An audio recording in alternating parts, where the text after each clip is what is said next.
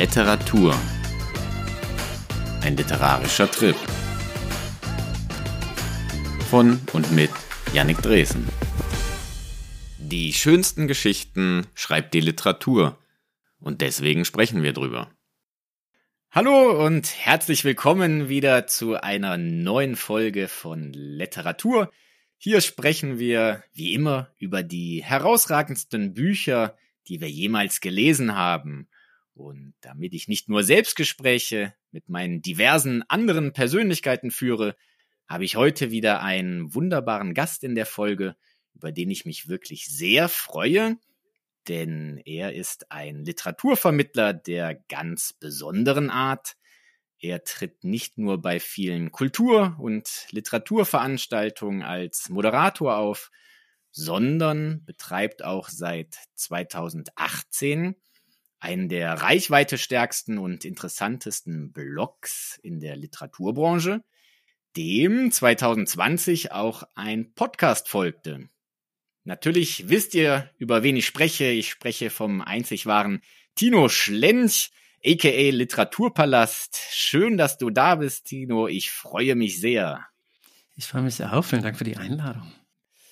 Wir beginnen wie immer mit einem kleinen heißen Stuhl.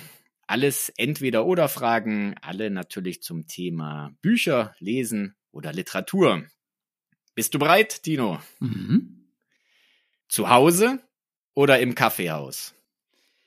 Ja, beides. Das ist ja das Schöne. Also ich lebe in Wien und das Schöne ist, dass es ja hier Kaffeehäuser gibt, die sich in dem Sinne von klassischen Cafés, wie man sie vielleicht eher in Deutschland hat, unterscheiden, als dass keine Musik läuft. Und ich kann relativ schlecht bei Musik arbeiten oder, oder lesen. Und da ist es natürlich sehr, sehr nett, sich da einfach hinzusetzen und in aller Ruhe lesen zu können. Ich lese vor allem schon zu Hause, das denke ich schon, aber im Kaffeehaus durchaus auch, ja. Ja, das ist eine sehr schöne Möglichkeit. Ich kann auch nicht lesen, wenn Musik läuft irgendwie. Und ich versuche es immer in einem Café irgendwie hier zu lesen und dann denke ich mir, ach komm, es geht nicht. Müsste ich nach Wien ziehen anscheinend. Ja, so Zeitung, das funktioniert schon oder kürzere Sachen, aber wirklich so eine konzentrierte Lektüre, vor allem wenn man weiß, dass man mit diesen Büchern dann später noch arbeiten muss, da ist so Ruhe schon nicht so schlecht.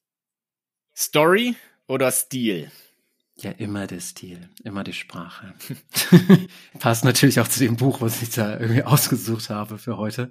Aber das Wie ist für mich eigentlich immer interessanter. Und ich finde, das zeichnet auch ein Buch aus, dass es eigentlich völlig egal ist, worum es geht, mhm. wenn die Sprache so toll ist, dass man dann trotzdem irgendwie Interesse daran gewinnt. Mhm. Sehe ich ganz genauso. Zur Unterhaltung oder zum Nutzen?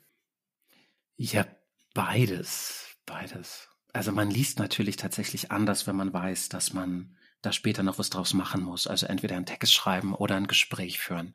Na, man macht ja viel, viel mehr Anmerkungen oder ich schreibe mir manchmal dann noch so Fragen direkt ins Buch auch rein, wenn ich weiß, dass da irgendwie ein Podcast draus später werden soll. Mhm. Und deshalb habe ich natürlich trotzdem Spaß, die Sache dann, also im besten Fall den Text dann zu lesen. Aber ja, das Lesen für eine Moderation, für einen, einen Beitrag, der da entstehen muss, ist auf jeden Fall ein anderes Lesen. Das stimmt. Live-Veranstaltung oder Podcast-Folge? Das ist auch schwierig. Also wenn ich einen Podcast aufnehme, sage ich meinen Gästen davor immer, dass sie ja nicht aufgeregt sein müssen, weil ich später ja noch alles rausschneiden kann oder wenn sie sich verhaspeln, können sie den Satz nochmal wiederholen. Und ich sage das aber, glaube ich, vor allem für mich selbst, um mich da selbst zu beruhigen. Ich bin auch bei so Moderationen immer wahnsinnig aufgeregt, vor allem so davor. Wenn es dann aber losgeht, werde ich entspannter. Und so ist es eigentlich beim Podcast auch wenn man dann erstmal so drin ist. Live ist eigentlich fast schöner, weil man sich weniger Gedanken drüber machen muss, was dann im Nachhinein passiert.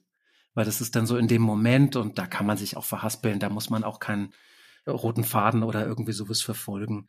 Was allerdings auch im Podcast selten passiert. Also gerade wenn man den dann schneidet, das kennst du ja auch, kriegt man ja oft mit irgendwie, oh, die Frage wurde überhaupt nicht beantwortet oder wir mhm. driften ja eigentlich in eine ganz merkwürdige Richtung ab, die man sich davor vielleicht gar nicht so gedacht hat. Aber live ist eigentlich aufregender. Man ist auch stolzer auf sich, weil es irgendwie mehr so ein Event ist. Mhm. Also ich bin aufgeregter und danach aber irgendwie auch glücklicher mit dem, was so draus geworden ist. Ja. Das ist interessant, dass du auch aufgeregt bist, wenn du Podcast aufnimmst. Ich bin auch immer wieder bei jeder Folge neu aufgeregt, muss ich sagen, obwohl man ja alles schneiden kann und. Es kommt aber auch wirklich auf den Gast drauf an. Also ich, mhm. ich weiß noch, als ich damit angefangen habe, mein erster Gast war Elia Trojanov, also ein relativ bekannter Gast auch gleich am Anfang und da hatte ich wirklich Magenkrämpfe und mir war schlecht und lief dann eh super, weil er ein toller Gesprächspartner ist und auch sehr viel Ruhe vermittelt. Aber so die Zeit davor, die paar Stunden davor, können schon ziemlich hart sein. Hm. Letzte Frage. Vielleicht eine einfache Frage. Hm. Wien oder Leipzig? Ja, Wien, ganz klar. Also wenn es den Lebensort betrifft, obwohl ich ja in beiden Städten auch gelebt habe und in Leipzig allerdings auch nur ganz kurz, das war zum Anfang des Studiums, was jetzt exakt 20 Jahre her ist. Und die Stadt hat sich ja auch wahnsinnig verändert. Von daher kann ich gar nicht sagen, wie die mir eigentlich jetzt gefallen würde. Ich kenne sie ja nur zur Buchmesse. Und während einer Buchmesse kriegt man ja gar nicht so viel von der Stadt eigentlich mit, würde ich sagen. Das stimmt.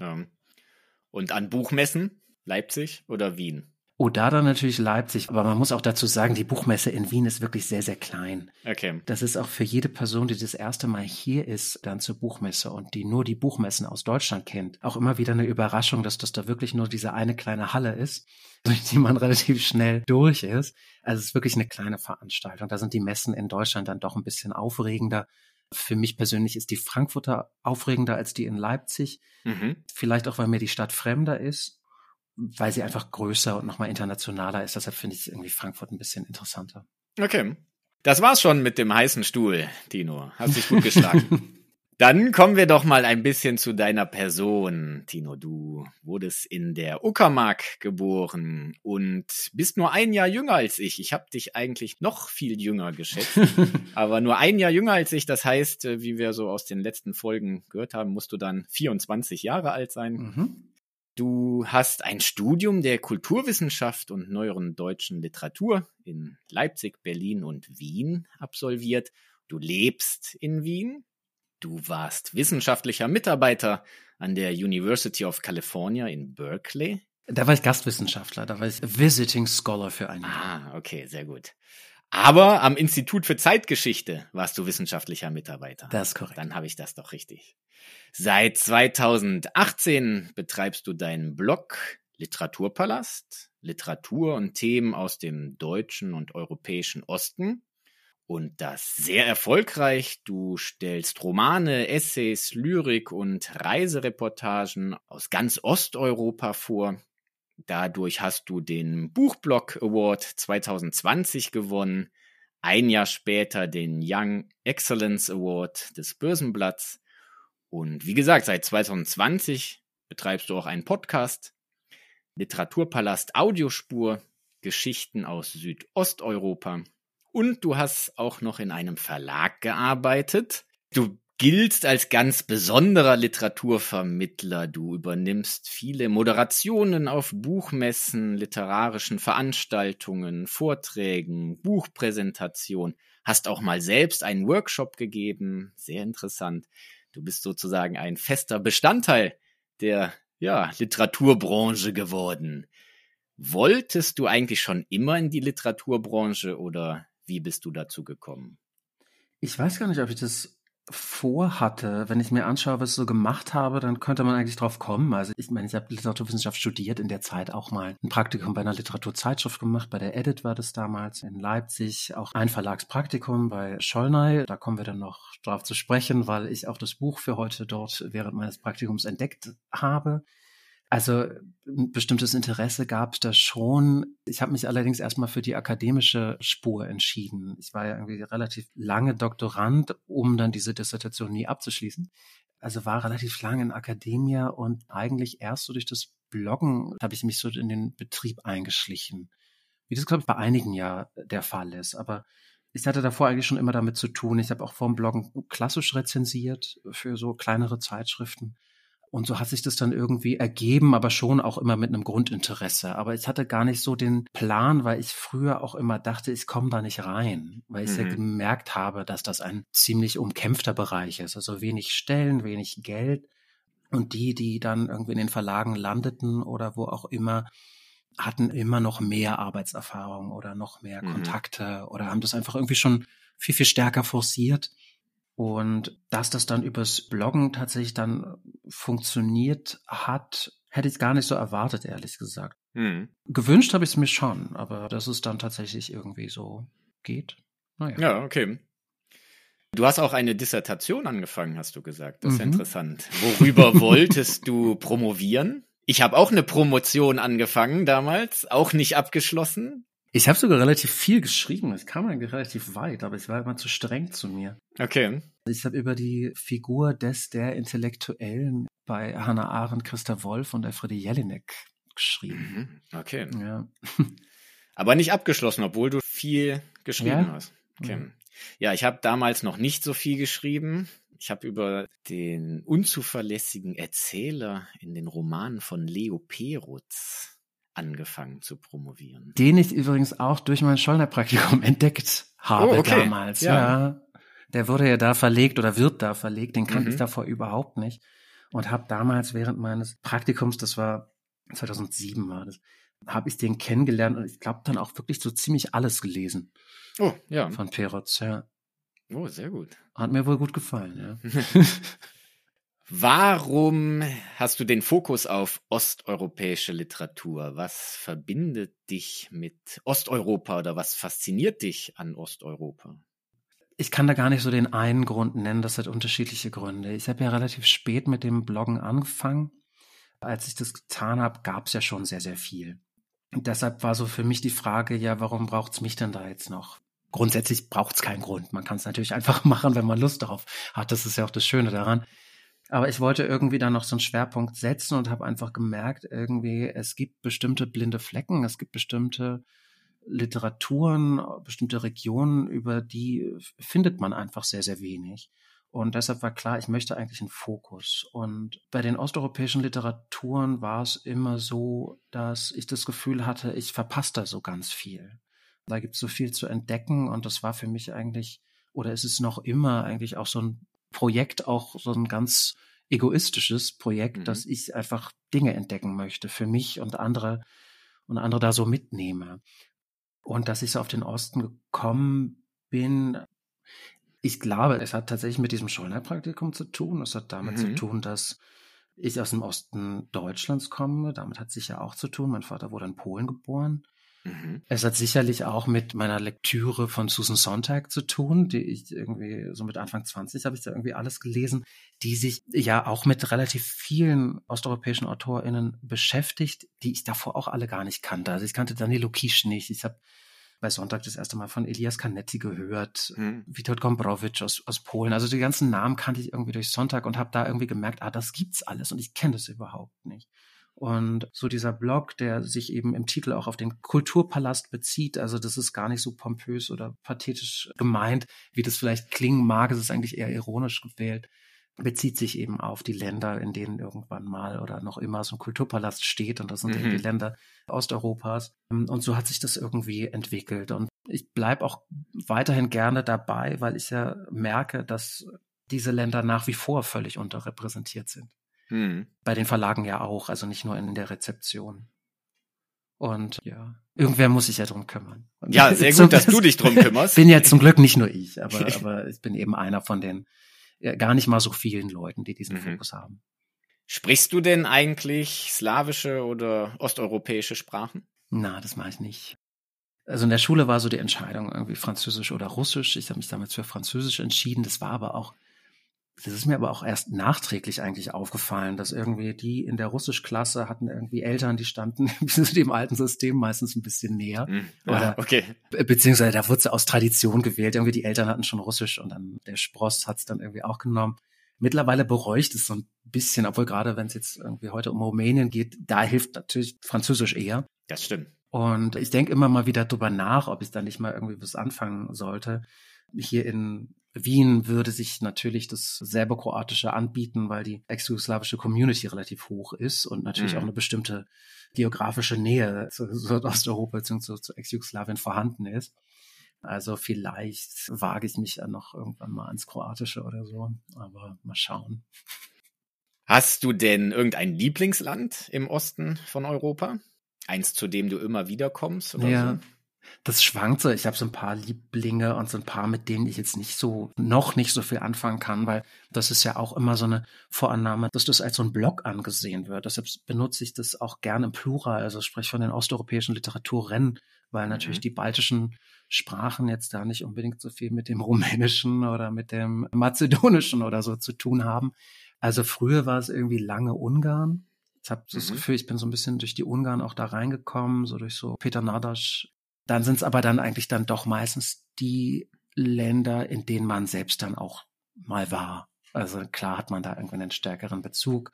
Und das ist bei mir bei Polen so, weil wir einfach im Urlaub früher oft in Polen waren. Ich finde auch, dass die polnische Literatur besonders reichhaltige, tolle Literatur ist. Da mag ich eigentlich den Klang der Sprache gar nicht so sehr. Ich weiß nicht, ob man das laut sagen sollte, aber ich finde die Literatur ganz toll.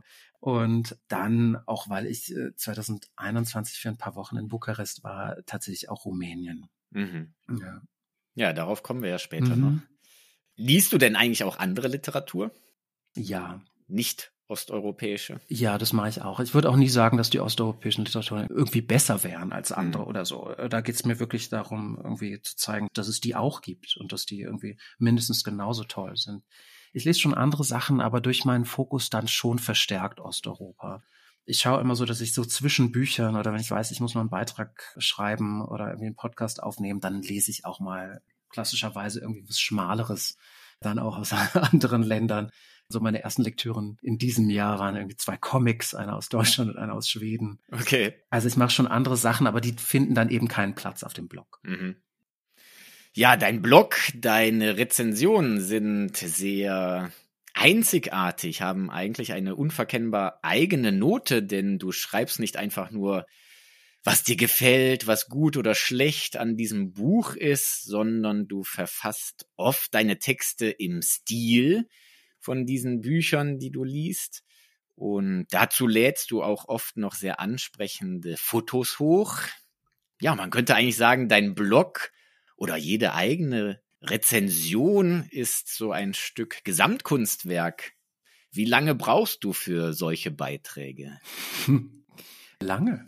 Sehr, sehr, sehr, sehr lang. Auch da stellt sich so die Frage irgendwie, oder zumindest stellt sich mir die Frage, es gibt doch schon so Rezensionen, vor allem finde ich im Radio, also ich beziehe mich eigentlich vor allem, wenn ich selbst irgendwie mich mit Literaturkritik, wenn ich da Dinge wahrnehme, höre ich viele Sachen im Radio, weil das irgendwie so der, der Ort ist, an dem, so meine ich, vor allem Literaturkritik passiert, auch von Texten, die nicht so den Mainstream vielleicht betreffen. Also auch im, im Radio wird Lyrik besprochen, ja. Im mhm. Radio werden auch unbekannte Titel irgendwie noch vorgestellt.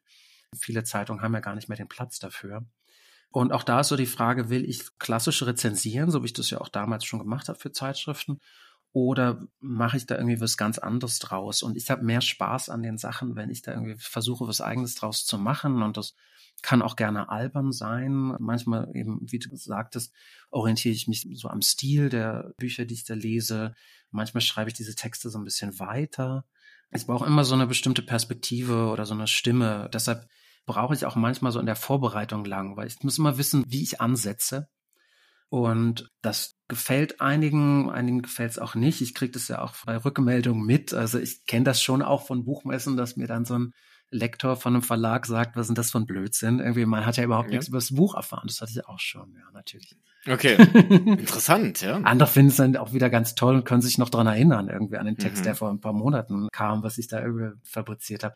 Also das ist ganz unterschiedlich, aber das ist mir schon auch bewusst, wenn ich da was schreibe. Das ist eben nicht, dass man manchmal vielleicht auch gar nicht merkt, fand ich es denn jetzt absolut fantastisch oder eigentlich gar nicht so dolle. Mhm. Das stimmt, ja. Aber das ist ja eigentlich die Einzigartigkeit mit einem Wiedererkennungswert, muss man ja eigentlich sagen. Ich find's super. Du betreibst ja auch einen Podcast, mhm. in dem du Gäste triffst, die natürlich irgendwie mit osteuropäischer Literatur zu tun haben. Bei uns die bekanntesten äh, sind wahrscheinlich, wie du schon eben gesagt hast, Ilya Trojanov, aber auch Iris Wolf und Theresia Mora. Wie bist du dann noch auf die Idee gekommen, auch noch einen Podcast zu machen neben deinem Blog? Ich bin in einer furchtbar privilegierten Position, muss dazu sagen, dass es nicht meine Idee war. Ich hatte eigentlich nie vor, einen Podcast zu machen. Ich bin jetzt sehr glücklich damit. Aber ich wurde im Grunde angestupst von Traduki, mit denen ich viel arbeite. Also dieses äh, Netzwerk, was Übersetzungen fördert und Veranstaltungen, und zwar aus Südosteuropa. Deshalb hat der Podcast auch den Fokus Südosteuropa mhm, ja. und nicht nur Osteuropa, sondern nochmal fokussierter. Und Südosteuropa war Schwerpunktregion der Leipziger Buchmesse von 2020 bis 2022. Das sind nur die drei Jahre, in denen die Leipziger Buchmesse ausgefallen ist. Also in diesen drei Jahren war diese Region Schwerpunktregion. Oh, gut. Es gab Fördermittel und Traduki ist auf mich zugekommen und wir haben überlegt, was könnten wir denn machen, um diese Region, wenn wir es schon nicht auf der Messe machen können, irgendwie so ins Digitale zu holen. Und ich wollte nicht irgendwie einen Beitrag machen und dann drunter schreiben, gesponsert von oder, oder mhm. irgendwie sowas, sondern ich wollte gerne, dass da irgendwie noch ein eigenes Format entsteht. Und so kam dann die Idee, dass man doch einen Podcast dazu macht. Also so ist das entstanden. Also wirklich, da bin ich diesem Netzwerk wirklich so sehr, sehr viel Dank verpflichtet, dass das entstehen konnte. Das sorgt auch dafür, dass auch meine Gäste, also ich bekomme ein Honorar dafür, meine Gäste bekommen ein Honorar. Mhm. Ich habe aber alle redaktionellen Freiheiten. Also ich schlage Dinge vor und manchmal passiert es dann, dass Tratuki sagt, ah, nicht unbedingt, es ist uns schon zu etabliert, weil mhm. eigentlich sorgen die dafür, dass neue Stimmen entdeckt werden. Genau, obwohl ich natürlich schon auch ein paar etablierte Leute im Podcast dann dabei habe. Aber eben, es muss immer Südosteuropa sein. So habe ich dann auch Teresa Mora reingeschmuggelt bekommen, weil Ungarn gehört eigentlich nicht zu den Traduki-Ländern, aber das mhm. Buch, über das wir gesprochen haben, das sie übersetzt hat von Andrea Tompa, spielt komplett in Rumänien, weil sich mit der ungarischsprachigen Minderheit in Rumänien beschäftigt. Ja, okay. Und deshalb war es dann doch ein Thema dieser Region. Also so kam der Podcast mhm. zustande. Genau. Also bei mir bekommst du auch ein Honorar. Wenn wir uns das nächste Mal sehen, gebe ich dir ein Bier aus. Vielen Dank. Aber wie schwierig ist es, da Leute zu finden mit dem Fokus Südosteuropa? Du produzierst ja auch jeden Monat eine Folge. Mittlerweile ist es jetzt alle zwei Monate. Ah, okay. ähm, es ist tatsächlich relativ schwierig, weil der Podcast auf Deutsch ist und es gibt zwar zweieinhalb Folgen, die auf Englisch sind, aber dadurch, dass das so ein Nischenthema ist und dass es ohnehin schwierig ist, Leute dafür zu begeistern, stellt dann die englische Sprache nochmal eine größere Hürde dar so dass es dann doch besser ist, mit deutschsprachigen Gästen zu reden. Und natürlich können die wenigsten AutorInnen aus der Region Deutsch. Das sind vor allem tatsächlich Gäste aus Rumänien oder Slowenien. Also da wird man ganz mhm. gut fündig. Das hat natürlich bestimmte Gründe.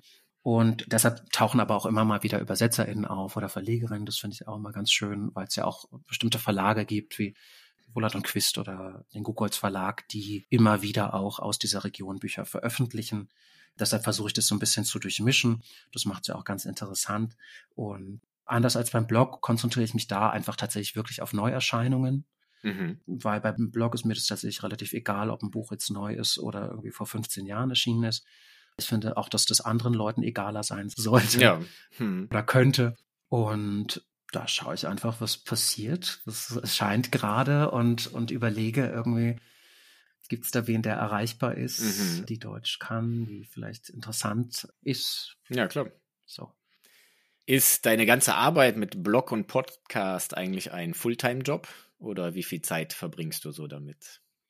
Mm, das ist ganz unterschiedlich. Es ist auf jeden Fall ein Halbzeit, also ein Teilzeitjob. Aber wie gesagt, ich verdiene ja auch so mein Geld. Der Podcast ist mit einer Stiftung für Moderation, werde ich natürlich bezahlt.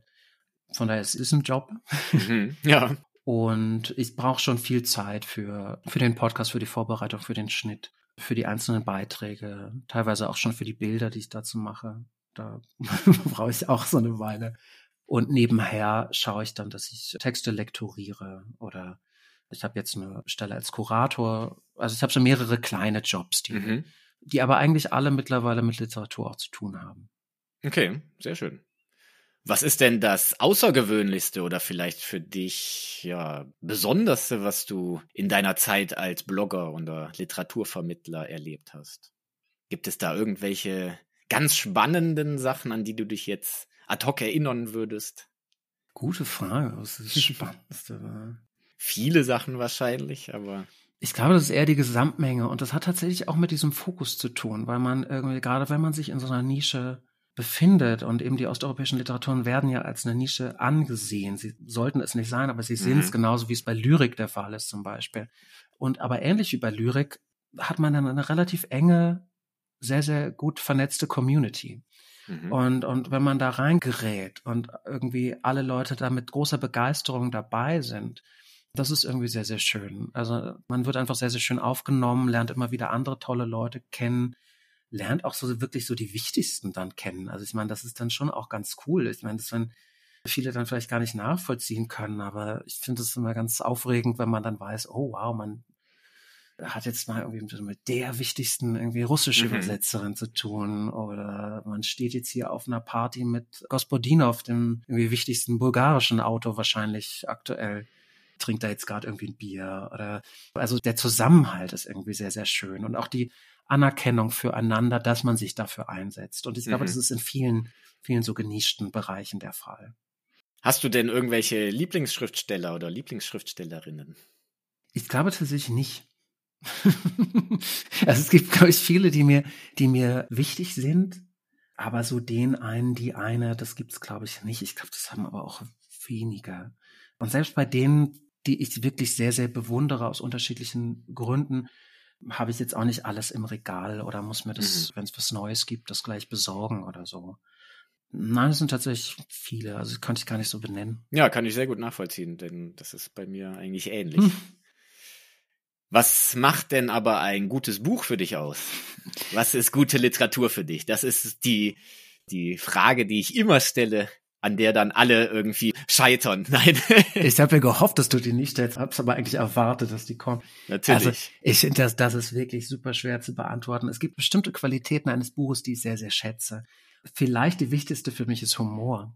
Mhm. Und, und gerade Humor finde ich ganz oft in osteuropäischen Literaturen, gerade mhm. auch aus Ländern, in denen die Leute Diktaturerfahrung haben. Weil gerade aus dieser Erfahrung, aus diesem Leid, aus, dieser, aus, aus diesem Mangel, aus der Verfolgung, entsteht teilweise so ein ganz merkwürdiger Humor, den die Leute aber auch brauchen, um zu überleben. Ich war völlig irritiert, als ich das erste Mal was von Hertha Müller zum Beispiel gelesen habe. Mhm. Wie, wie derbe und lustig das ist bei all dem Schrecken, was da irgendwie geschildert wird zum Beispiel. Das finde ich immer wieder. So diesen, diesen absurden Humor. Also sowas schätze ich wahnsinnig bei Literatur. Dann schon auch eine gewisse Komplexität. Ich werde sehr, sehr gerne überfordert, muss mhm. ich sagen, weil so Mainstream-Neuerscheinungen unterfordern, finde ich, die Leserin viel zu sehr. Oder so die Konzernverlage, glaube ich, haben sehr, sehr schlechtes Bild von ihren Leserinnen und, und Lesern häufig. Ja, Humor, eine gewisse Komplexität. Ich mag auch voraussetzungsreiche Texte. Ich finde es nicht schlimm, zwischendurch mal was googeln zu müssen oder so. Mhm. Oder da noch mal länger später drüber nachzudenken. Oder auch, wenn ich einen Text ein zweites oder drittes Mal lese, da noch mal Sachen völlig neu zu sehen oder überhaupt erst zu entdecken, die einem davor entgangen sind. Also sowas gefällt mir. Ja. ja. Apropos Überforderung, mhm. dann kommen wir doch mal zu dem Buch, das du heute mitgebracht hast, das mhm. eines deiner Liebsten ist. Es ist mhm. natürlich ein Roman aus dem Osten mhm. Europas. Um welches Buch handelt es sich da? Kannst du es kurz vorstellen? Ich muss vielleicht dazu sagen, wie ich dazu gekommen bin. Also wir reden heute über die Wissenden von Mircea Catarescu, dem wahrscheinlich bekanntesten und wichtigsten rumänischen Schriftsteller, ist auch schon viele Jahre irgendwie Nobelpreiskandidat in Rumänien und glaubt da eigentlich fast niemand mehr so dran, weil er schon so lange irgendwie dafür gehandelt wird. Muss man mal schauen, ob es vielleicht doch noch klappt. So alt ist er ja nicht. Ich glaube, Jahrgang 56. Von daher durchaus ja noch möglich. Also, ich meine, du hast ja so ein bisschen den Claim, so die besten Bücher. Das ist natürlich unmöglich. Deshalb war für mich klar, ich muss irgendwas nehmen, was ich zwar sehr, sehr gut finde, aber zu dem ich irgendwie einen persönlichen Bezug mhm. habe und wähle da ganz subjektiv und irgendwie aus emotionalen Gründen was aus und konnte mich auch lange nicht entscheiden. Ich habe irgendwie lange an, an Malina von Ingeborg Bachmann gedacht, weil das so ein für mich ein sehr wichtiges Buch ist, wahrscheinlich auch eines der Bücher, durch die ich irgendwie damals nach Wien gegangen bin, ich habe aus ähnlichem Grund an das wunschlose Unglück von Peter Handke gedacht, was uns vieles erleichtert hätte, weil es so kurz ist. Der andere Kandidat war die Haut von Curzio Malaparte. Da ist auch gedacht, ja, das, dass es auch ein tolles Buch ist. Und es wurden dann die Wissenden, weil ich einfach, ich musste was aus dem Osten nehmen, das war ganz klar. Ich muss ja on brand bleiben, ich muss das aus Osteuropa wählen. Natürlich. Und das hatte ich eben damals entdeckt bei meinem Praktikum bei Scheuner, die den Autor ja verlegen. Also das erste Buch von ihm auf Deutsch hat damals noch Volk und Welt gemacht in den 90ern, der mittlerweile nicht mehr existierende ostdeutsche Verlag. Das war Nostalgia, das ist für alle Rumänen und Rumänen, mit denen ich gesprochen habe, eigentlich so deren Lieblingsbuch von Cartarescu. Ein Roman von, ich weiß nicht, wann der erschienen ist, 1990 im Original oder so. Und damals eben in meiner Zeit dort erschien dieses Buch und ich hatte eben davor noch nie davon gehört, hatte keine Ahnung, wie man diesen Autor ausspricht. Bei mir hieß er auch, glaube ich, ganz lange Mircea. Hätte ich jetzt eigentlich auch gesagt. Wie heißt der richtig? Mircea. Mircea, Mircea. Cartarescu. Und damals hatte ich den dann eben entdeckt und habe das mit großer Faszination gelesen, weil das einfach so ein Text war, wie ich ihn noch überhaupt nicht kannte. Es ist ja ein wirklich, wie du schon eingangs gesagt hast, es fällt auch schwer zu sagen, ob das jetzt irgendwie ein Roman ist. Also es ist mhm. auf jeden Fall es ist ein, es ist ein postmoderner Text. Der Autor hat auch über postmoderne Literatur Rumäniens promoviert. Er ist da also sehr, sehr gut informiert und mit allen theoretischen Wassern irgendwie gewaschen kennt sich also gut aus. Das merkt man auch, dass da irgendwie ein bestimmtes Fundament besteht. Und es ist natürlich ein völlig überbordender Text, der ganz viele Fragen offen lässt. Und das fand ich aber damals wirklich, wirklich interessant, weil ich sowas noch gar nicht gelesen hatte. Und dahingehend war es für mich auch so ein wichtiges Buch, um so eben den, den Osten für mich zu entdecken steht natürlich nicht irgendwie exemplarisch für die, die Gesamtheit irgendwie mhm. der osteuropäischen Literaturen, aber ist eben doch ein, ein wichtiger Text und hat mir damals eben eine neue Welt eröffnet. Ich hatte das damals auch das hat es dann nochmal spannender gemacht. Ich hatte das mit meinem damaligen Love Interest äh, gemeinsam gelesen Aha. und habe versucht, irgendwie die das Miteinander zu stärken. Wir haben uns dann getroffen und uns unsere Lieblingsstellen vorgelesen und das war jetzt auch spannend, das nochmal zu lesen. Das, deshalb wollte ich es auch machen, um mir mal eine meiner eigenen Anstreichungen nochmal anzusehen, mhm. um dann festzustellen, aha, bei der einen geht es irgendwie um eine zerfetzte Katze und im anderen geht es darum, irgendwie, ob wir nicht alle irgendwie nur so ein Würmchen in einem Darm sind und das mhm. überhaupt nicht checken, dass unsere Existenz völlig nichtig ist und irgendwie teilweise recht brutale oder sexuell aufgeladene Stellen. Also weiß nicht, kein Wunder, warum dann nichts draus geworden ist aus dieser Liaison. Aber so hatte ich diesen Text damals gelesen und fand es deshalb eben völlig egoistisch. Da habe ich das dann vorgeschlagen, das jetzt ein zweites Mal zu lesen. Und da du meintest, dass du eben auch schon, da weiß ich auch wieder nicht, wie man es ausspricht, sagt man Sole, Solenoid, diesen. Ja, ich würde ähm, sagen Solenoid diesen neueren Text von Cartaresco auch mit 900 Seiten oder über 900 mhm. Seiten da du den kanntest, dass es okay, dann, dann kann ich es mal wagen, hier Cartarescu in den Topf zu werfen. Ja, genau. Also ich war schon vorbereitet auf den mhm. Text, wie du gesagt hast, wirklich durch Solenoid, den ich vor zwei Jahren oder irgendwie so gelesen habe. Kannte ich natürlich schon seine Schreibweise, die, glaube ich, in Solenoid noch überbordender ist, ah, weil es natürlich, ja, weil es natürlich dann noch mehr darum geht, also wie der Titel natürlich schon sagt, Solenoid. Aber ich hatte das natürlich auch ein bisschen vergessen, muss ich sagen. Und jetzt, als ich diesen Roman Die Wissenden gelesen habe, also ja, was für ein Wahnsinn, muss man ja schon fast mhm. sagen, was für eine Bild, Ideen, Gedankenexplosion und das alles in einer unfassbar überbordenden Prosa. Also das war schon wirklich Wahnsinn. Bevor wir jetzt vielleicht ein bisschen tiefer einsteigen, mhm. ist meine erste Frage, hast du alles verstanden? Na gut, also man versteht ja ohnehin nichts. Das ist ja immer so einer der Gründe, warum die Leute keine, warum die Leute keine Lyrik lesen, weil sie irgendwie sich einbilden, sie verstehen da nichts gleichzeitig aber annehmen, sie würden bei Prosa irgendwie alles verstehen. Und ich glaube, dieser Text zeigt einem sehr gut, wie undurchdringlich auch irgendwie Prosa sein kann, obwohl die jetzt, was die Grammatik oder Syntax anbelangt, ja eigentlich gar nicht so schwierig ja. ist. Aber das Problem fängt ja damit an, irgendwie zu beschreiben, worum es in diesem Buch eigentlich geht. Also vielleicht muss man dazu sagen, es ist eine Trilogie. Ich glaube, er betrachtet es auch nach wie vor als sein Hauptwerk. Der deutsche Titel ist Die Wissenden im Original heißt das Buch, also heißt diese Trilogie Orbitor was so viel wie Blendung heißt.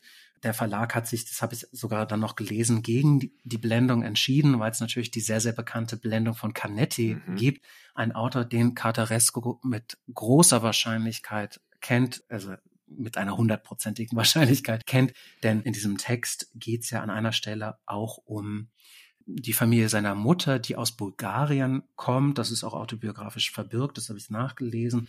Man muss ohnehin sagen, es ist ein autobiografischer Text, aber kein keine Autobiografie im herkömmlichen Sinne. Also wenn man es nicht wüsste, würde Fall. man, würde man es nicht merken. Aber an einer Stelle geht es um die bulgarische Familie und da taucht so eine Legende auf mit dem Zungeabschneiden.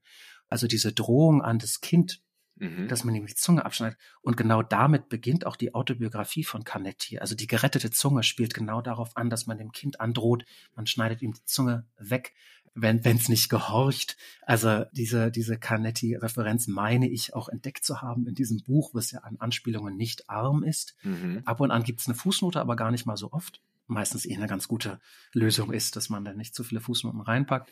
Also das ganze Ding, diese drei Teile sind, sind die Blendung und die Wissenden sind auf Rumänisch der linke Flügel. Mhm. Also die deutschen Übersetzungen sind die Wissenden, der Körper und der Flügel oder die Flügel. Die Flügel, glaube ich. Ja. Und im Original ist es linker Flügel, Körper, rechter Flügel. Also wir haben es mit dem Tryptychon zu tun, da denken wir gleich ein Altargemälde und das stimmt auch alles, weil wir haben hier wahnsinnig viele Anspielungen auf diverseste Religionen drin. Und grundsätzlich könnte man sagen, dieser Text ist eine Erkundung des Selbst. Es ist der Blick des Erzählers namens Mircea, der aus seinem Fenster blickt auf die Stadt Bukarest und beginnt zu reflektieren oder sich zu erinnern oder zu träumen. Und wir haben, das macht so schwer, diesen Text zusammenzufassen, weil wir haben hier nicht einzelne gut voneinander getrennte Episoden oder Erzählungen, sondern das schwimmt so alles ineinander. Also wir haben so ganz viele Stränge, die sich mal kreuzen, auch mal irgendwie verloren gehen.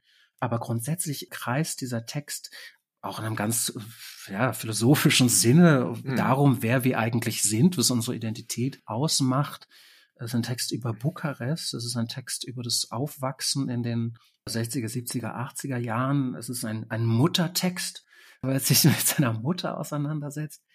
Und ja, das würde ich sagen. ist das eine gute ja, Einführung? Gut. Weiß ich nicht. Ja, eine sehr gute Einführung auf jeden Fall, um das mal ein bisschen handfest zu machen, worum es da eigentlich wirklich geht denn das ist gar nicht so einfach mhm. herauszuarbeiten, worum es da eigentlich geht.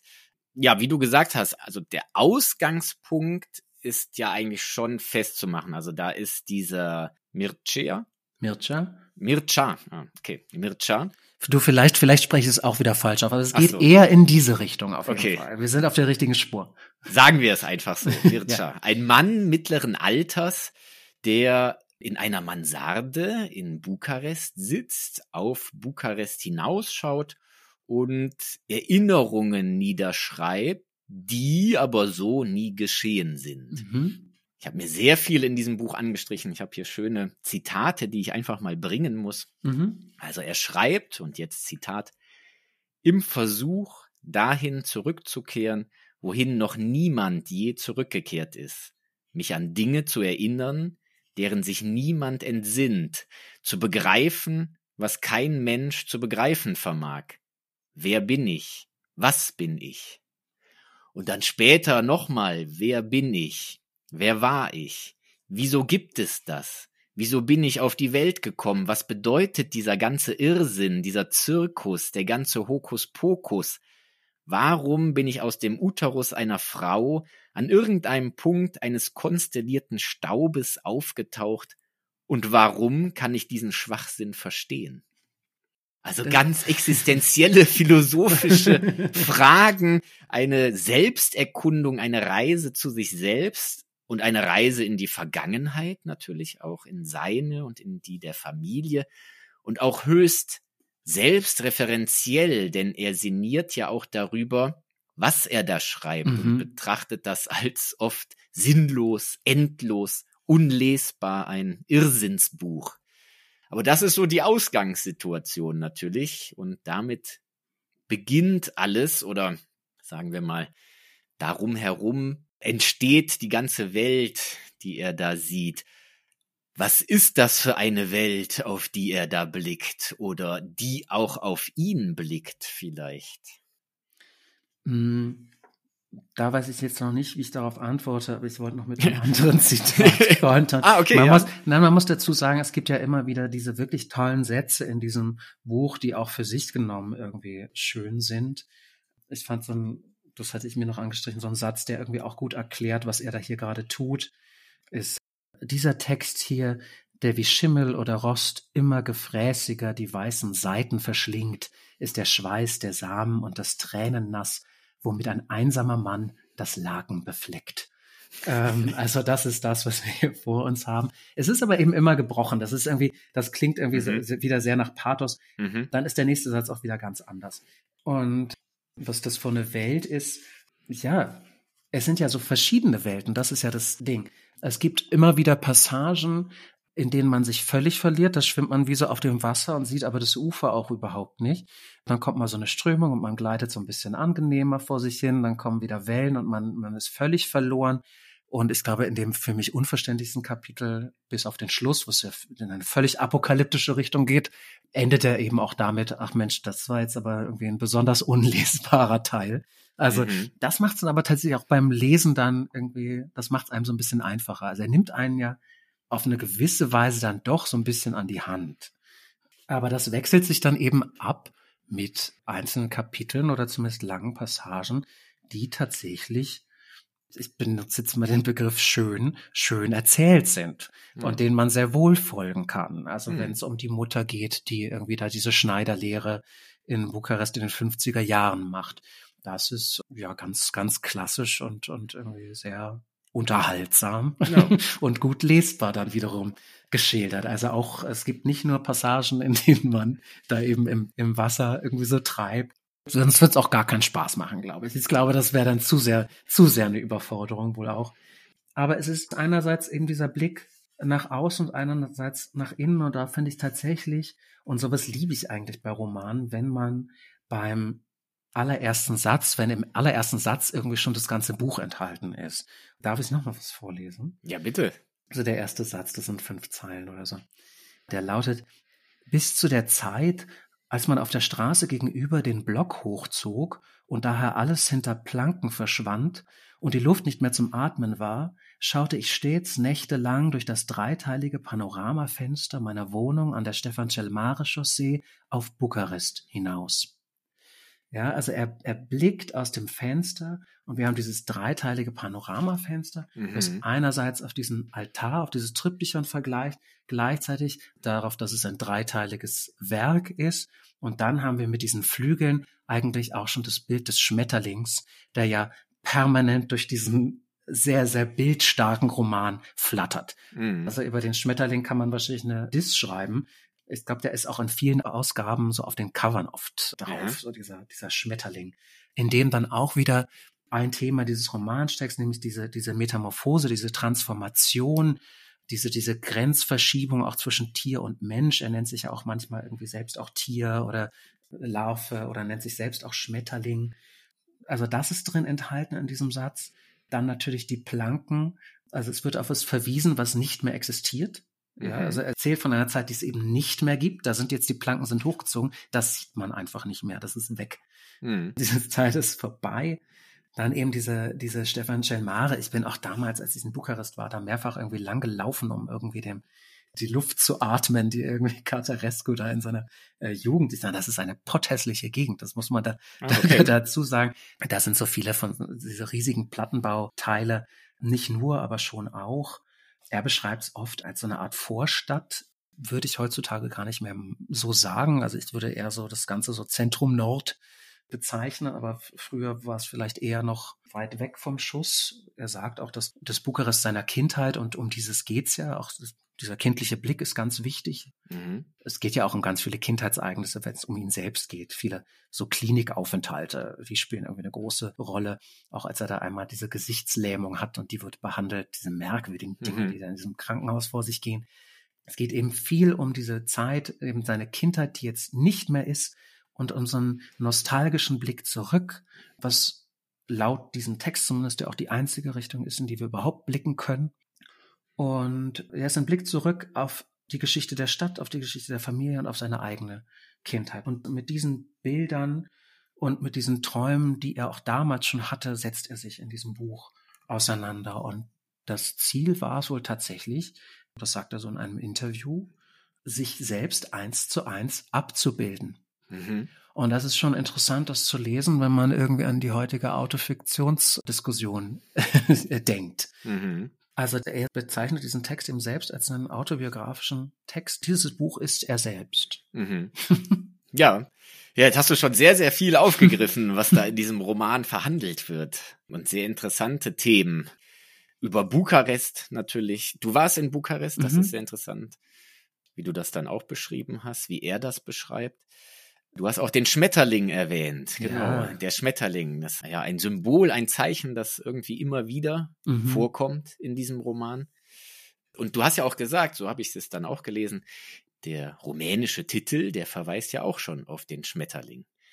Es, es gibt einen Untertitel.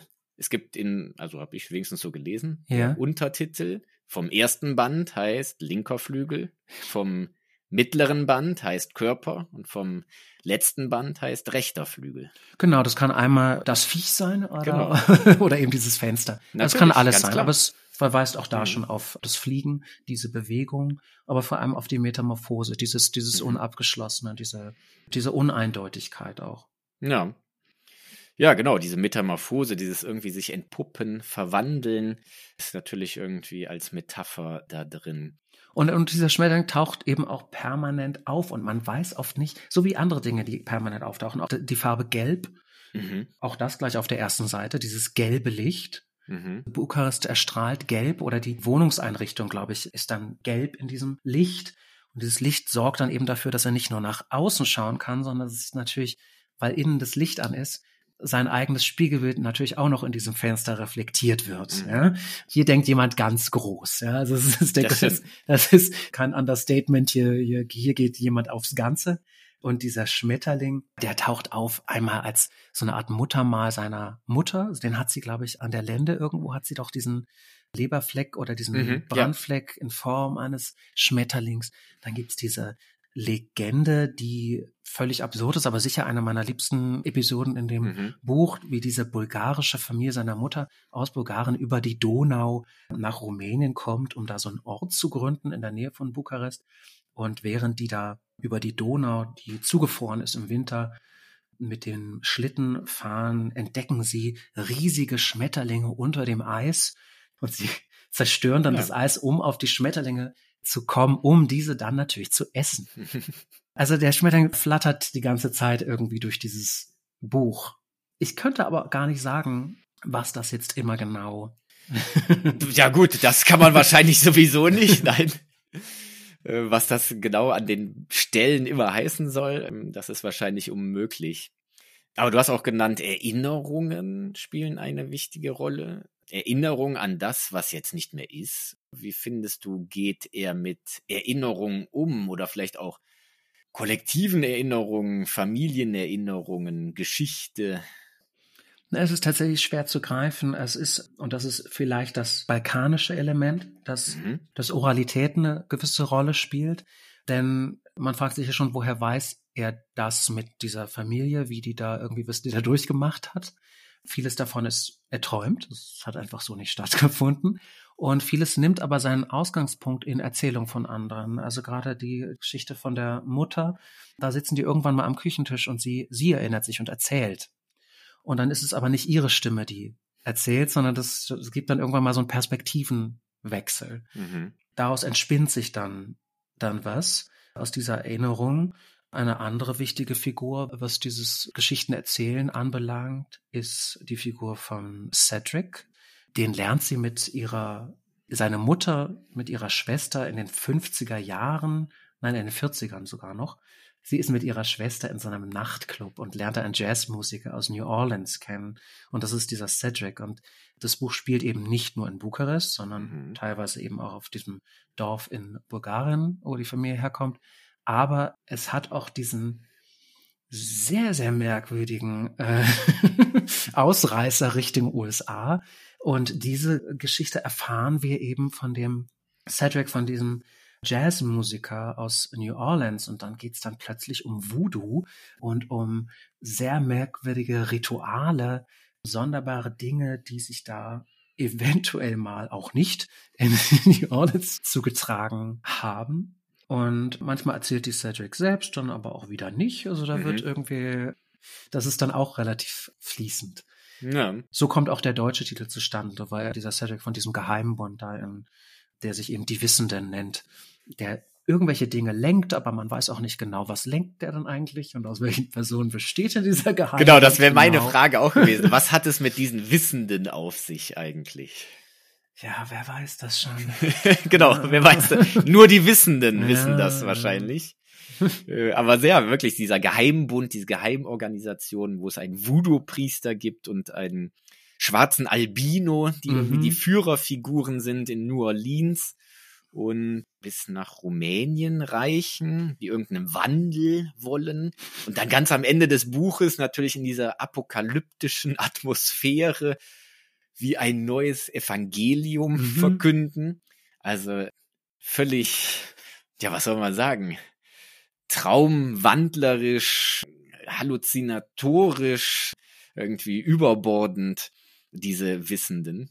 Es ist völlig bekloppt, aber ich habe sehr viel Spaß daran und ich finde toll, dass es dieses Buch gibt und äh, dass wahrscheinlich heutzutage kein Verlag mehr irgendwie mhm. bringen würde, weil es so so überbordend ja. und, und so voraussetzungsreich dann auch ist. Ja. Genau.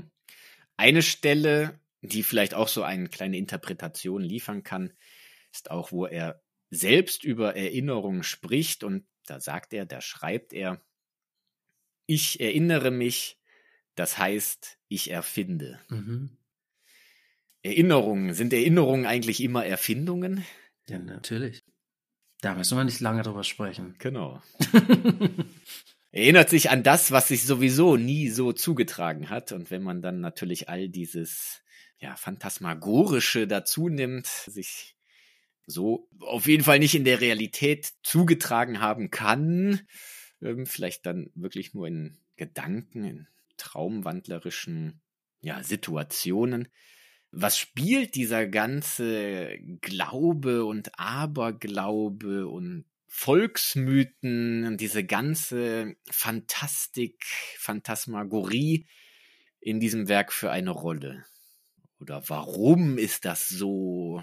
Also warum, weiß ich nicht. Aber ich meine, in diesem Wunsch, sich so abzubilden, wie man ist, ich meine, man ist natürlich von bestimmten Erzählungen beeinflusst und die haben für ihn eben den gleichen Wert wie der der Stein, der da irgendwie mhm. steht oder dieses mhm. Haus, was da konkret existiert. Ja, sehr gut.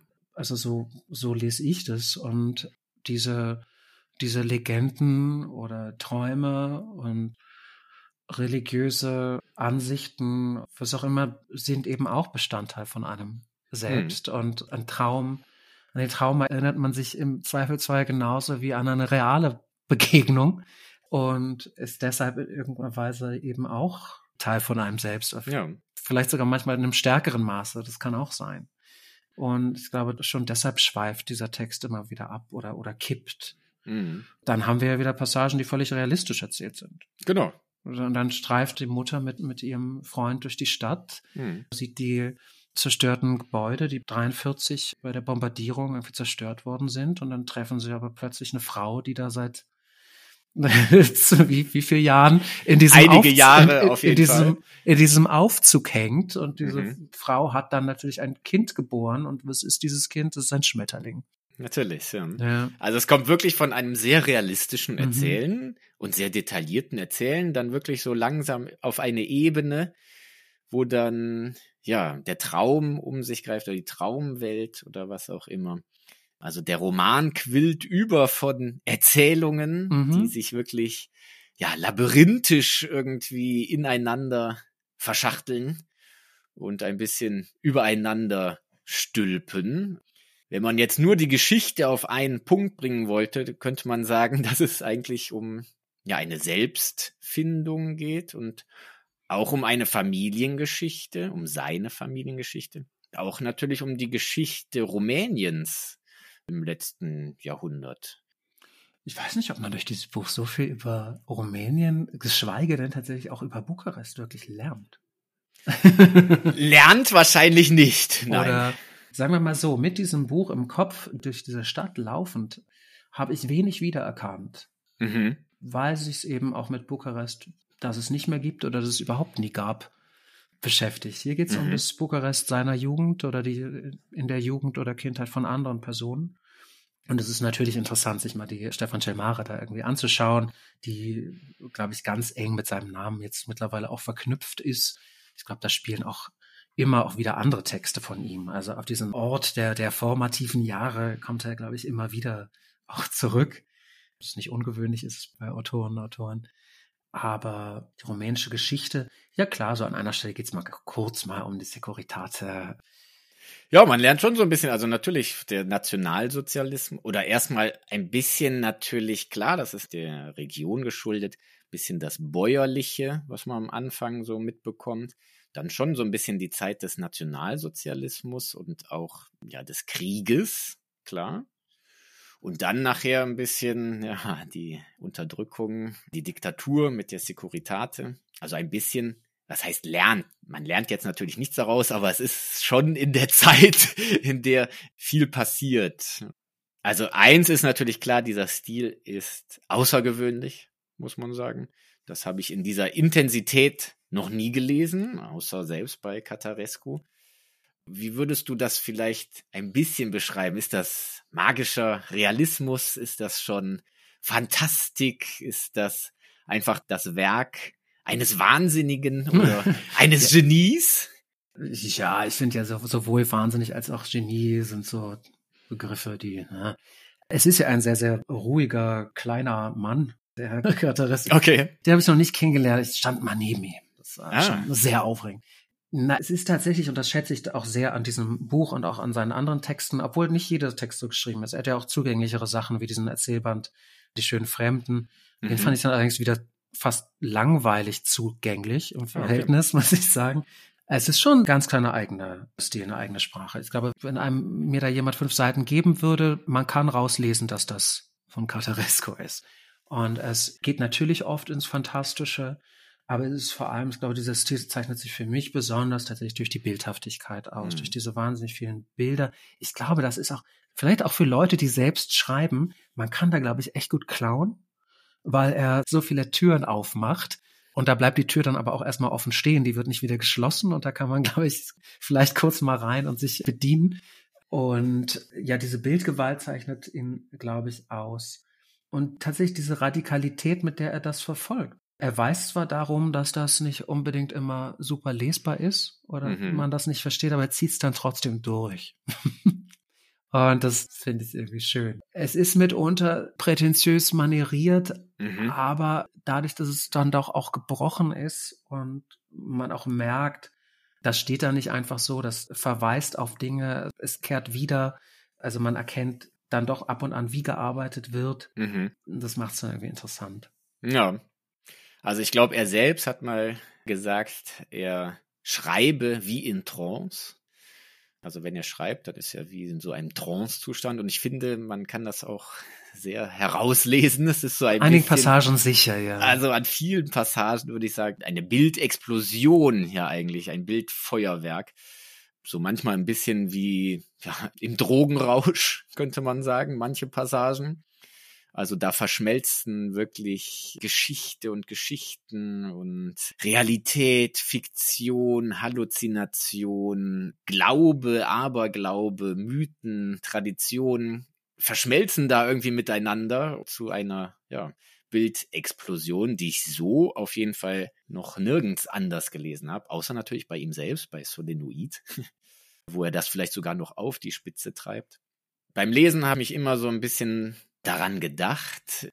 Hier haben sich die Bilder von Hieronymus Bosch und Salvador Dali irgendwie gepaart und herausgekommen ist dieser Text, der natürlich auch sehr realistische Passagen hat, ganz klar, aber dann immer wieder auch oft in den Untergrund von Bukarest geht, mhm. wo man einen Stein oder eine Statue verschiebt und dann tut sich eine Treppe ab in eine Unterwelt, Nebenwelt wo alles sehr organisch auch beschrieben wird, als würde da alles leben, als würden die Steine leben und dann auch irgendwie der Text leben. Das muss man vielleicht auch noch dazu sagen zu den Bildern. Es ist eine unglaublich körperliche Sprache. Genau. Das finde ich zeichnet Cartaresco auch aus. Viel, viel stärker, glaube ich, noch als alle anderen Autoren, die ich mm. kenne. Der Körper spielt eine riesige Rolle und selbst wenn es in den Untergrund geht, bei dieser einen Beerdigungsszene, wo es da irgendwie durch, durch das Grab in diesen Untergrund geht, auch später in New Orleans, es wird wahnsinnig Blut, Urin, Sperma, ja. Hirnflüssigkeit, Schweiß, es wird äh, nichts ausgespart. Mhm. Auch dieses medizinische oder Biologiewissen, was da so drin steckt. Also Natürlich. Also, Neuronal, naturwissenschaftlich, also wirklich ganz viel. Da, ja. da werden bestimmte Körperregionen oder Funktionen oder sonst was benannt. Da bin ich auch überhaupt nicht firm. Mhm. Manchmal schaut man dann so nach und manchmal dann auch wieder nicht. Man braucht es ja auch nicht immer. Aber ja, der Körper, Biologie spielen eine unglaublich große Rolle. Also dieses Erzählen ist ganz stark an den Körper gebunden, viel, viel mehr als bei anderen ja. Autorinnen. Das ist, glaube ich, nochmal so ein Punkt, der sehr wichtig ist, wenn man sich mhm. mit diesem Autor beschäftigt oder dem kennenlernen möchte. Also ich musste auf jeden Fall sehr langsam und bedächtig lesen und man muss sich darauf einlassen, auf diese Sprache, aber ich finde, wenn man sich darauf einlässt, dann erhält man wirklich einen ja, furioses Bilderspektakel, das man so nicht kennt. Ich denke sowieso, es ist kein Buch, das ich jetzt jemandem in die Hand drücken würde, der die nicht so viel liest oder schon lange mhm. nicht mehr gelesen hat. Ich glaube, das ist tatsächlich was für Leute, die schon viel kennen und tatsächlich mal was Neues wagen wollen, die tatsächlich mal in diesen Teich da geworfen werden wollen und mit auch einer gewissen Orientierungslosigkeit mhm. leben können oder sich auch daran erfreuen können, dass es mal genau. so ist. Wenn Sie so ein paar Seiten lesen, dann hat man so ein bisschen Boden wieder, den man da spürt beim Schwimmen vielleicht, mhm. dass man nicht ganz so lost ist. Aber sicher nichts für, für den Easy Read beim zu Bett gehen, für mhm, die letzten paar genau. Minuten vielleicht, ja. Ja, Orientierungslosigkeit ist ganz gut, ja, sich einfach mal darauf einlassen. Mhm. Es ist nun mal keine Geschichte, die stringent von A nach B verläuft, sondern ausufert. Aber man erhält sehr viel davon, wenn man sich darauf einlässt, wie ich finde. Das ist der erste Teil, wie du schon gesagt hast, einer Trilogie. Mhm. Die Übersetzungsarbeit an diesem ersten Band hat zehn Jahre gedauert, wie ich nachgelesen habe. Okay, okay. Hast du die anderen Teile gelesen? Kenne ich nicht. Wir haben aber tatsächlich auch den Übersetzer noch nicht genannt, von dem ich leider auch nicht weiß, wie hm. man ihn ausspricht. Gerhard Shaker wahrscheinlich. Da bin ich jetzt überfragt, wie man ihn ausspricht. Ist schon verstorben hat den ersten Teil übersetzt und gemeinsam mit einem weiteren dann den zweiten Teil und den dritten, glaube ich, dann schon gar nicht mehr. Das muss man vielleicht auch sagen. Das hat mich, auch weil ich ja als Lektor auch schon mit Übersetzungen gearbeitet habe, mhm. auch sehr, sehr stark beeindruckt, wie diese Sprache ins Deutsche überführt wurde. Diese ganzen Begrifflichkeiten und Formulierungen. Ich finde das funktioniert auf Deutsch ganz hervorragend. Ich hatte nicht einmal das Gefühl, dass dieser Text irgendwie aneckt. Ich weiß nicht, ob du das machst. Ich mache das auch manchmal auch, um Text besser zu verstehen, also vor allem bei Lyrik, aber auch bei Prosa, dass ich ab und an mal so einen Absatz mir vorlese, mhm. mir selbst. Ich finde, dann, dann lernt man relativ viel über den Rhythmus und man das merkt stimmt. auch bei einigen Texten, dass sie nicht gut im Mund liegen. Mhm. Und das ist so ein ganz intuitiv. Man weiß dann noch gar nicht oft unbedingt, dass man das jetzt benennen könnte, was es nur ist. Aber man merkt, den Text kann man nicht gut sprechen. Diesen Text kann man hervorragend sprechen. Deshalb glaube ich auch, dass das sehr lang gedauert hat, das mhm. zu übersetzen, weil man da, glaube ich, wirklich sorgfältig arbeiten muss. Und ich denke, ohne natürlich das Original zu kennen, dass das hier wirklich sehr, sehr geglückt ist. Der zweite Teil hat ja dann auch den Internationalen Literaturpreis Haus der Kultur mhm. der Welt bekommen. Die kannten dann sicher auch schon den ersten Teil. Da wurde sicher ähnlich gearbeitet.